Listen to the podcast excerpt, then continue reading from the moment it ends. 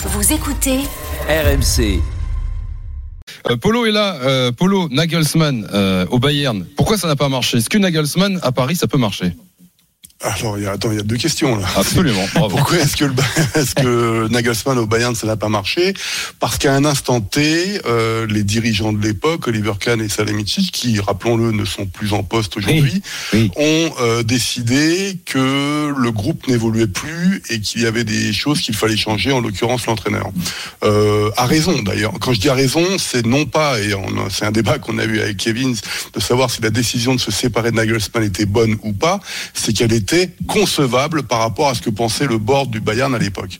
Euh, les matchs retour de, de cette saison euh, sous Nagelsmann n'étaient pas transcendants. Déjà l'année dernière, lors des matchs retour, le Bayern, euh, ça l'a pas empêché d'être champion, euh, n'avait fini que quatrième des matchs retour.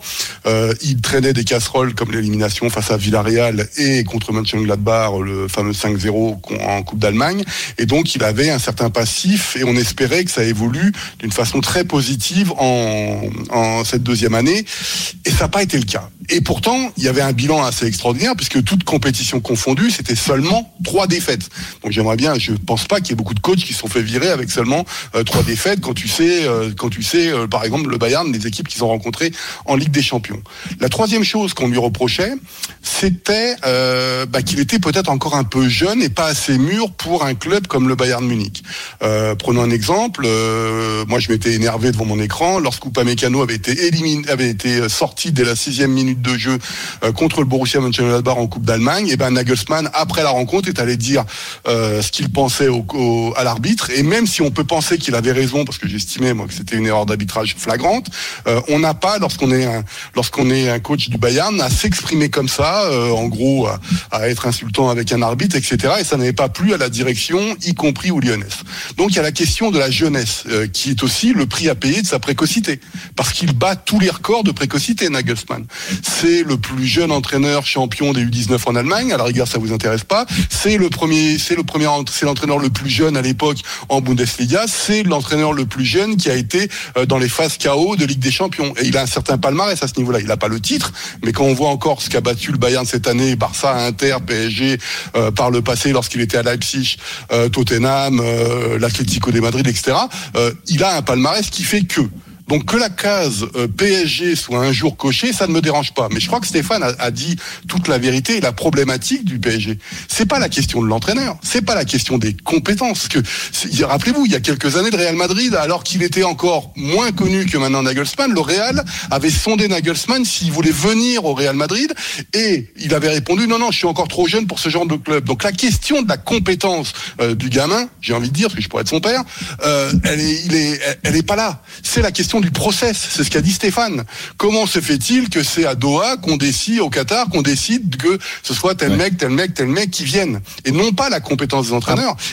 Voilà, Oui. je- je- Ah, Après, après, c'est- euh, bien sûr que c'est pertinent de dire ça, mais ça, ça se passe comme ça au Paris Saint-Germain depuis que les Qataris sont arrivés.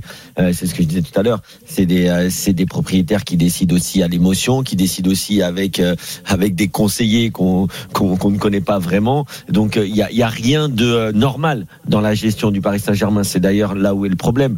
Maintenant, Julian Nagelsmann, ça reste quelqu'un qui footballistiquement a le niveau d'entraîner le Paris Saint-Germain, qui a entraîné un grand club et un très beau club de Bundesliga. C'est quelqu'un qui est capable de travailler avec les jeunes. C'est quelqu'un qui, est tra- qui est capable de proposer des choses tactiquement sur le terrain. Mais est-ce que c'est quelqu'un qui est capable, euh, pour le Paris Saint-Germain, c'est ça finalement le plus gros problème, de gérer les stars du PSG euh, Après, c'est ça Polo qui pourra nous le dire, mais euh, il a quand même géré des sacrés stars Ça- euh, ça en peut être mais, ça mais faut ça, arrêter avec ça. Ouais. Faut arrêter avec ça. On disait la même chose avec Thomas Tuchel à l'époque. Il avait dans son effectif à Dortmund des champions du monde et tout ça. Donc faut arrêter avec ce.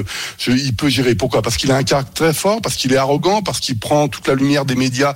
Des médias, euh, tout vient sur lui. Mais c'est normal. Lorsqu'il s'exprime en conférence de presse, c'est comme Xabi Alonso aujourd'hui. On se pose pas la question de savoir si c'est gérer les grandes stars. C'en était une. Xabi Alonso. Nagelsmann n'en était pas n'en était pas un aussi parce qu'il y a un rapport avec Thomas Tuchel, c'est sa blessure lorsqu'il était jeune et qui a fait qu'il n'a pas eu pu être professionnel et qui a été lancé dans le grand bain euh, des coachs. Mais il est adulé partout par quand on discute technique avec lui par les journalistes qui disent il est pas facile comme gars mais qu'est-ce que c'est bon d'être en conférence de presse avec lui parce qu'il t'explique le football. Bien sûr, technique, mais le le le le, Le management. le management, le vestiaire, c'est ce qu'il a perdu quand même au Bayern, non? Mais non, c'est ça, c'est des trucs qui ont été non pas montés en épingle, mais qui ont. Il avait des problèmes avec certains. Il avait des problèmes avec Manuel Neuer, il avait des problèmes avec Thomas Müller. Ça s'était mal fini avec Lewandowski qui était parti, mais ça c'est l'ancienne génération. Lui, il était là pour un projet très long, à long terme, ce qui d'ailleurs est, est quelque chose d'un peu compliqué. Et d'ailleurs, ce qui est très intéressant, c'est lorsque Nagelsmann a été euh, licencié, euh, Oliver Kahn et Salihamidzic euh, ont joué sur le fait qu'il y avait des problèmes euh, dans le vestiaire, ce qui n'a pas plu du tout à l'équipe en disant en, et Goretzka notamment s'est exprimé en disant mais jamais Nagelsmann avait perdu la confiance de l'équipe.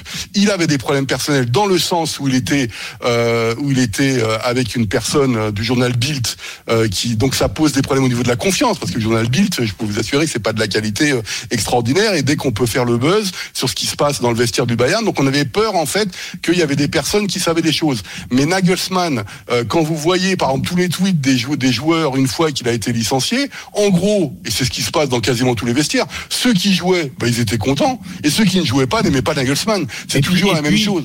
Et puis, Polo, pour, pour aller dans ton sens, s'il y avait eu, dès son départ, un changement radical de visage de l'équipe, on se serait dit, bah oui, sûr. il y avait un problème. Exactement. L'équipe, elle a, elle a quand même, euh, après Nagelsmann, elle a pas montré un visage très, rayonnant. Mm. Exactement. Mika est là, supporter du Paris Saint-Germain, il nous appelle ce soir au 32 16. Salut Mika. Bonsoir à tous. Sois le Salut, bienvenu dans l'after euh, Mika. Euh, Nagelsmann, euh, bonne idée à Paris Alors, potentiel bonne idée. Moi, ce que je ne comprends pas, ce duo Nagelsmann-Henry, sachant que ont une énorme personnalité. Et j'ai du mal à me dire que Henry euh, sera le simple adjoint de Nagelsmann, sachant que c'est quelqu'un qui voulait être numéro un. Alors, de- juste là-dessus, ce que je disais tout à l'heure, nous RMC, euh, Henri, on, on confirme pas. Donc, si tu veux, laissons de côté. Enfin, je propose qu'on laisse Henri de côté. C'est une question qu'on peut poser à Polo. Par contre, Thibaut, c'est quel était le staff de Nagelsmann au Bayern Et est-ce que quand il a été viré, ses adjoints ont été virés également Ou, ou est-ce qu'ils sont. Enfin, il n'a pas été viré d'ailleurs. On Alors, rappelle en fait, que ils sont pas il virés, est toujours sous contrat avec le Bayern jusqu'en toujours sous 2026. contrat. hein. Et, et- Ouais. et si le Bayern pouvait, si le PSG pouvait prendre Nagelsmann, ça arrangerait le Bayern Munich Ouais. d'ailleurs. Et son Non, staff, il- et son staff, il a- avant, il avait un staff, notamment Dino Topmöller, donc quand on annonce à Francfort d'ailleurs pour l'année prochaine. Euh, donc ça serait la première fois en fait qu'il devrait choisir un nouveau staff. Et par contre, de- notre auditeur a dit quelque chose de très très important. euh, et on n'est pas forcé de confirmer évidemment Thierry Henry. Mais moi, les peu de choses que je connais de Thierry Henry, ce qu'on m'a raconté lorsqu'il était en première ligue, c'est qu'il y a Thierry Henry. En deux, c'est Thierry Henry. En trois, c'est Thierry Henry. Vous pouvez aller. Et donc, quand on connaît la personnalité euh, clivante à la rigueur de Nagelsmann, si on veut euh, parler comme ça, avec un adjoint comme Thierry Henry, qui évidemment est le joueur qu'on connaît, champion du monde, champion d'Europe, ce que vous voulez. Euh, moi, je sais pas. Je suis. Nagelsmann, ça me fait bizarre.